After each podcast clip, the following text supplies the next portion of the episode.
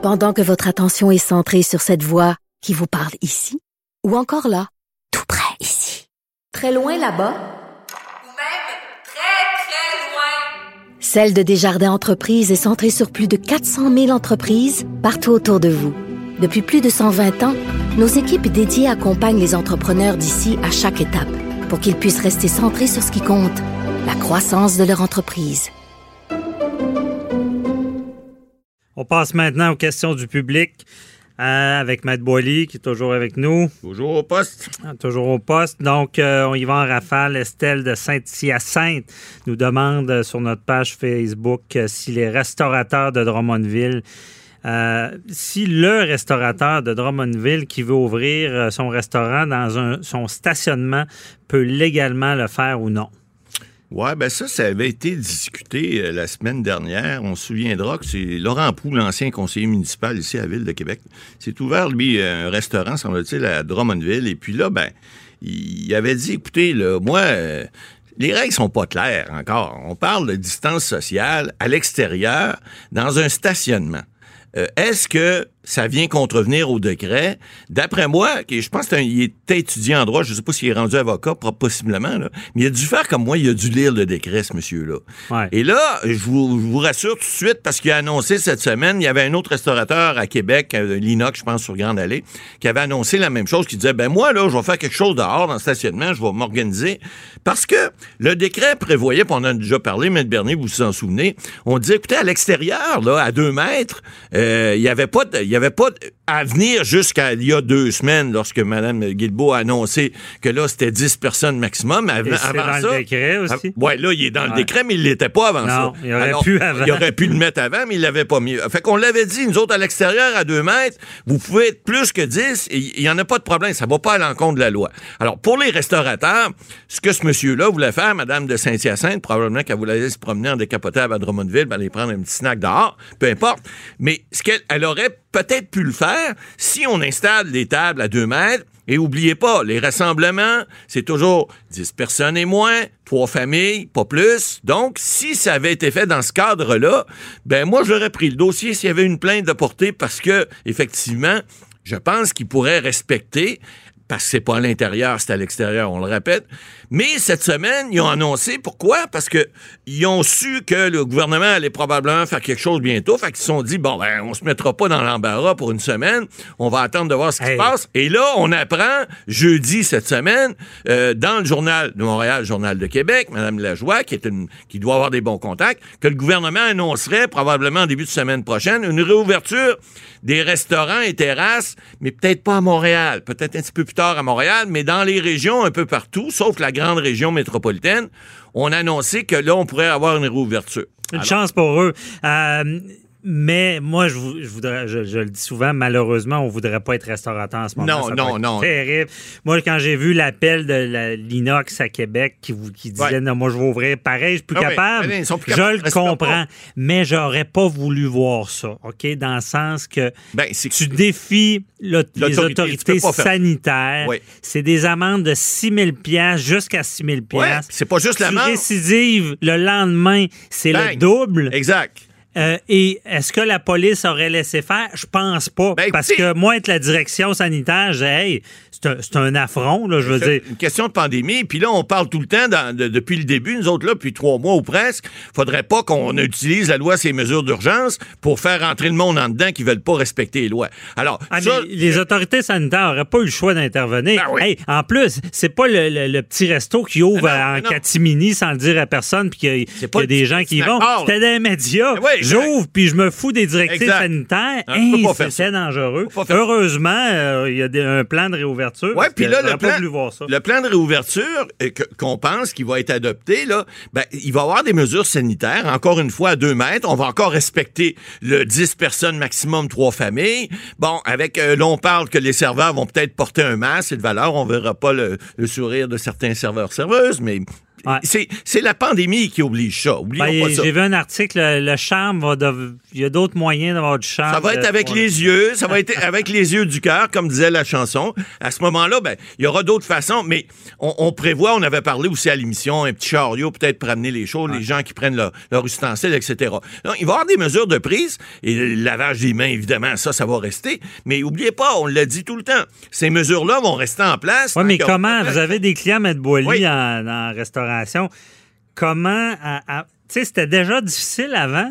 Ça sera pas facile. Euh, comment à la moitié et moins de, de ta capacité tu réussis? Ça va être tough. Ça va être de la survie seulement. Ah, là. je pense que ça va être très difficile. Il y aura pas de grand profit, là. L'été va les aider avec les terrasses, surtout Ouais, qu'on parle à Québec, même à Montréal, d'agrandir les, les rues, les trottoirs, leur permettre de mettre plus de tables, de chaises, etc., pour garder cette distanciation-là.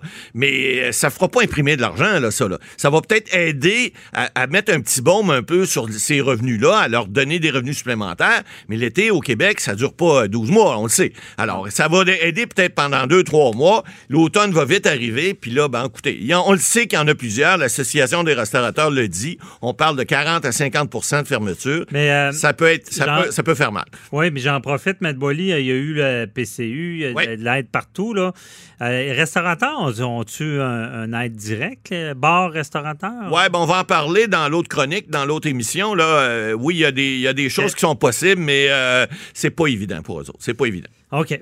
Euh, suivante, il y a Jean-Michel de Lévis qui veut savoir si son fils de 8 ans va finalement pouvoir jouer au baseball dans la sa ligue mineure cet été.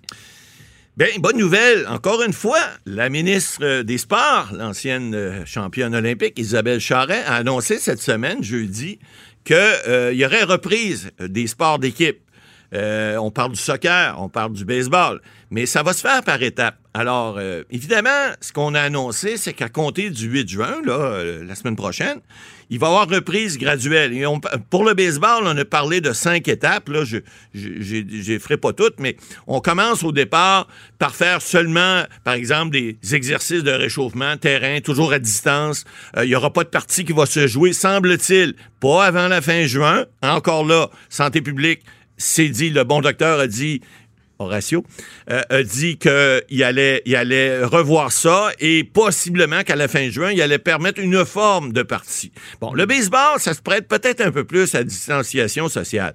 Il y a quelqu'un cette semaine qui a demandé à la ministre, écoutez, le soccer, là, ils vont jouer avec des, des- des souliers de patoff? Parce que le soccer, hein, tout le monde court après le même ballon. Alors là, si l'arbitre donne un penalty parce que t'es pas à deux mètres de l'autre, mais oui, mais c'est le jeu, c'est d'y enlever le ballon. Alors, je sais pas qu'est-ce qu'ils vont faire. Ils vont être très imaginatifs. Euh, peut-être qu'ils vont mettre un, élastique sur le ballon, qu'ils reviennent, je sais pas. Mais il, va falloir qu'ils trouvent des- des façons de faire parce que, encore une fois, on veut que nos jeunes bougent, on veut que nos jeunes aient des activités. On le dit, on le répète, mais on veut surtout pas que la pandémie soit recommence, parce que ça, on le fait, on le dit, là, on est rendu au-dessus de 50 000 cas, 5 000 morts. Euh, c'est parti, oubliez pas, de quelques cas au départ à, la mi-mars, et on est rendu à ce nombre-là. Fait qu'on veut pas que ça recommence. Donc, on va prendre les mesures. On a vu la semaine dernière, on a parlé des réouvertures des campings, ces choses-là. La même chose, ça va être pour le football euh, aussi. Ils ont, des mesures qui vont être faites. On parle du hockey aussi qui va reprendre progressivement également. Encore là, ils ont cinq ou six étapes à suivre avant d'avoir euh, des parties complètes. Puis encore là, ben, on verra probablement l'automne qu'est-ce qui va se passer. Mais rien n'est certain et surtout, dites-vous une chose, la pratique des sports, on est des avocats avec les règlements qu'on connaît euh, habituellement.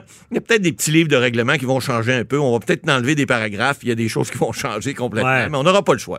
On est dans, On va essayer de s'adapter. Puis, Ouais. euh, c'est ça. on est dans un nouveau monde. Exact. Euh, ensuite, euh, on a le temps pour une autre question. Marie-Hélène qui nous demande sur la ligne là, 187 Cube Radio. Euh, elle veut savoir si elle peut renoncer à la PCU et être éligible à la subvention salariale que son entre- employeur euh, a reçue du gouvernement fédéral. Ouais, ça, on en a déjà discuté brièvement. Bon, la prestation canadienne d'urgence était là pour ceux qui perdaient leur emploi avec la COVID. On le sait que, bon, plusieurs Canadiens euh, s'en sont prévalus, là, puis euh, euh, c'est 2000 dollars par mois. Euh, vous ne devez pas avoir reçu plus. Au début, c'était zéro. Et ne pas avoir travaillé deux premières semaines en mars, par la raison de la COVID ou autrement, si vous revenez de voyage. Après ça, on a, on a modifié, on a dit, bon, ben écoutez, si vous gagnez, parce qu'il y a eu du chiolage, évidemment, il y a toujours des ajustements qui se font. Alors, si vous gagnez 1000 dollars et moins par mois, ben vous avez droit à cette prestation-là.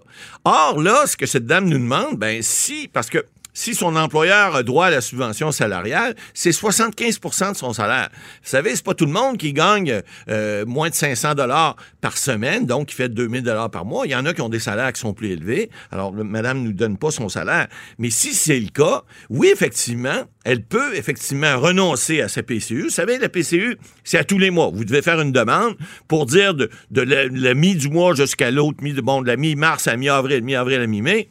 Si vous n'avez pas eu de revenus ou, ou, vos revenus sont moindres que 1000 dollars, vous aviez gagné au moins 5000 l'an dernier et que vous avez perdu votre emploi à cause de la COVID, vous êtes éligible. Or, si vous évidemment, vous retournez au travail, bon, ben là, je vous mentionne que si vous retournez au travail, ben peut-être juste y aller après la mi-juin pour pas couper votre 2000 là, que vous venez, vous allez recevoir jusqu'à mi-juin. Puis là, vous avez plus droit à la PCU.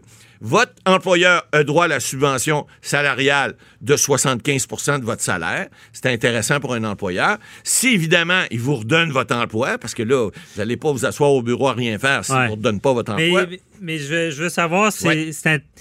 Advenant quelqu'un, euh, bon, ben, a pas le choix, là, elle retourne. C'est peut-être le cas de cette dame-là. Euh, il y a moyen de le déclarer, puis j'imagine on y va au prorata du mois. Euh, ben, il faut pas qu'elle ait gagné plus que 1000 dollars, ça c'est clair. Mais dans le sens- moi, je pense que les deux subventions ne se survolent pas. Si elle peut pas avoir une et l'autre, elle peut ni de prorata. Je pense que si elle recommence à travailler, elle devra le faire après que sa PCU va s'appliquer, Mais donc jusqu'au Mais 14. si elle applique, Ouais. puis euh, mettons c'était les, les six, puis là elle applique, puis dix jours après elle a une job, elle retourne. J'imagine qu'il y a moyen de déclarer ça. Non, je non? ne penserais pas. Moi, je pense que la subvention est là pour remplacer le manque à gagner, un peu comme le chômage, même principe. Si tu as un revenu de plus de 1000 dollars dans le mois, tu peux pas, puis tu peux pas Il y aurait cumuler deux subventions. Tu peux pas avoir fait- le, ch- le chômage et le PCU. C'est Non, impossible. non, non, ça, je comprends. Non, mais donc, c'est le même principe Si ton employeur te demande de rentrer Oui. telle journée, puis Oui. ça donne, tu as fait ta demande au début du mois de. PCU, Ouais. je trouve ça bizarre qu'il n'y ait pas de système. Ben- Et comme quelqu'un euh, que, que je connais me disait, ben, la personne appliquait à la fin de la période de. PCU pour éviter ce genre de problématique-là, dans le sens que ça a recommencé à travailler. Mais en tout cas, et moi, je pense que non. Maintenant, il y aura peut-être des ajustements de fait. Mais dans Et tous les cas, moi, je pense chance. si ça arrive, cette dame-là, euh, t'es tout le temps mieux de le déclarer. là, Ouais, tout à fait, parce que sinon, sinon, c'est des infractions criminelles. Oui, Donc, les pénalités sont bien importantes. Fait que faites bien Parfait. attention. Merci, Matt Boily. Merci à nos auditeurs. C'est tout pour nous pour cette émission. On se retrouve euh, demain. Merci. Bye bye.